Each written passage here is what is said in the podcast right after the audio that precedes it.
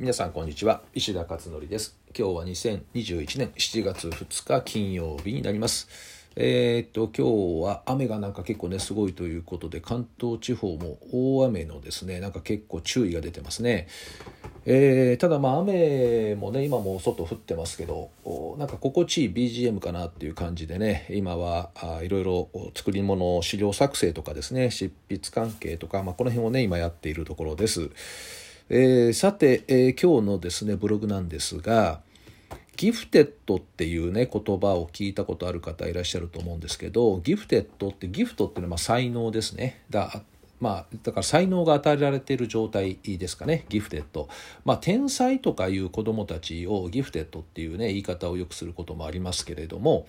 まあ、それについて少し書きました、えー、今ですね、えー、ある本を読んでいましてこれあのいただいたんですけどね、えー、今度この著書の著者の方と、えー、講演会を来年来年じゃないや来月の8月ですね、えー、やるんですがまあ、それで内容がですねギフテッドの関係の話なんですよね。でタイトルが「才能はみ出しっ子の育て方」っていうことで酒井由紀子さんが、え、書かれてる本です。えー、帯にはですね広瀬香美さんがあ書かれてますね音楽家のね。えー、で日本に90万人はいるかもしれないギフテッド・チルドレン才能児児っていうのは子供のことですね、えー、才能児ということで、えー、発達の凸凹があり規制の育児法や教育からはみ出す力をどう育てるというね、えー、帯で書かれています。でこちらの本をですね、まあ、あの送っていただいて、えー、今読んでいるんですけれどもで前からですねこのギフテッドっていう子どもたちはあママカフェとかですねあと LINE の相談メールでも年間そうですね多くはないですけどねそんなに。10件ぐらいは受けるかな。でそのねもうどう考えてもギフテッドなんですよね。でギフテッドっていうのはあどんな意味なのかっていうとですねえー、こんな風に書かれてますね。先天的に平均よりも顕著に高い知性と共感的理解。すごいよねこれね、えー、なんか宇宙人じゃないかと思うぐらいのすごい能力ですね。あと倫理観正義感博愛精神を持っている人のこと。外部に対する世間的な成功を収める収めないにかかわらず内在的な学習の素質生まれつきの高い学習能力や豊かな精神性を持っているということであると。まあ天才ってやつやね、えー、簡単な言葉で表現すると。ただ IQ が必ずしも高いだけが天才とはこのギフテッドとは言わないということらしいんですね。例えば芸術的才能って IQ では測れなかったりしますよね高い精神性とかねなのでえー、IQ で必ずしも測れるものではないというふうに心理学者の人たちも言っていますね。えー、でこういったね、えー、子どもたちって私は直接何人も会ってるんですけどまあ国家の宝だよねみたいな感じの印象ですねどっちかというとね。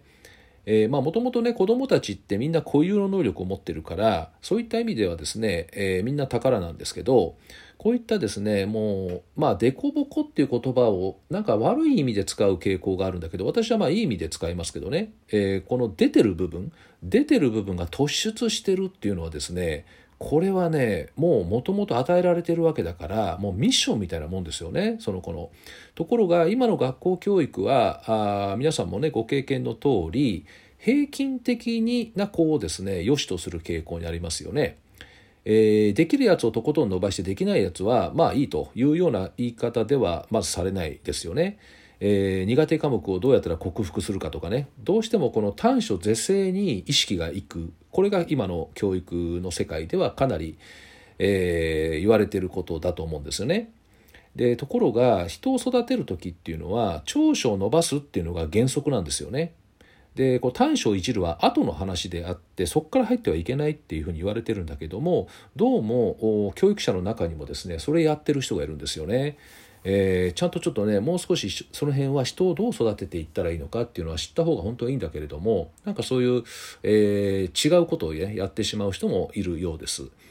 でそんな中こういったあ天才的な才能を持ってるギフテッドの子どもたちっていうのは当然出てるものもすごいんだけどへっこんでる部分もですね相対的に当然へっこんでる部分が深く見えますよね山が高ければ谷が深いっていうね。でそうするとこの谷の深い部分をですねなんとかさせようっていうふうにしていじっていってしまうというそうするとこの子伸びないですよね。だからそういった意味ではこういったギフテッドな子どもたちをですねどうやったら伸ばすことができるのかそういう機関学校組織場所ってあるのかっていうことなんですよね。それで相談をいただくんです。で残念ながら私が知っている範囲ではってことですけどない日本にはないということで研究とかねするのはあるみたいですね研究研究機関は。ところが研究って伸ばすとは限らないですよね研究だからね。だからその子がのもっとさらにそれが活躍できるようにね伸び伸ばすような支援ができる組織が必要かなと思うんですけど研究は研究でも大切かもしれないけどその子の居場所じゃないですよね研究っていうのはねだからその居場所にあたる部分がなんでないんだろうっていうね日本は。まあ文化的にそうなのかもしれませんけどね。平均的な人間を作るという。で言われたことをきちっとやりましょうみたいなね。これも確かにあの間違ってはいないけれどもね。でもみんな違うからね一人一人個性が。で海外にはあるんですよねそういうのが。うん、だからそういった意味でこの日本もですねもう21世紀に入って20年経ってるんでもうようやくそれねやらないといけないんじゃないのっていうふうに思ってたところこういったお話をいただいたんですね。えー、ということで来月まだ日程決まってないんですけど8月に多分なると思いますが、えー、酒井由紀子さんですね、えー、世界ギフテッドタレンテッド・チルドレン協議会日本代表って書いてありますねだから本当にいろいろ研究されていらっしゃってあの実態をよくねご存知だと思いますしえー、そういった子どもたちの居場所を何とかしたりもっと伸ばせる場所がないのかというね、えー、とこの問題意識も多分お持ちだと思うんですよね。なので何か私なりに、えー、支援ができたらあいいなと思って、えー、今回ですねこの対談をやるっていうことになっています。えー、まあそんなことでですねあの、まあ、多くの人にはこのギフテッドっていう世界は関係がないって思われがちかもしれないんですけどでもある意味ね子供ってみんなギフテッドだと思っていて私は。でただそれが埋もれてしまってるとかねそういうのもあったりすると思ってるんですよねだからこの特にこう突出してるっていうので目立つ子がギフテッドってことなんだけども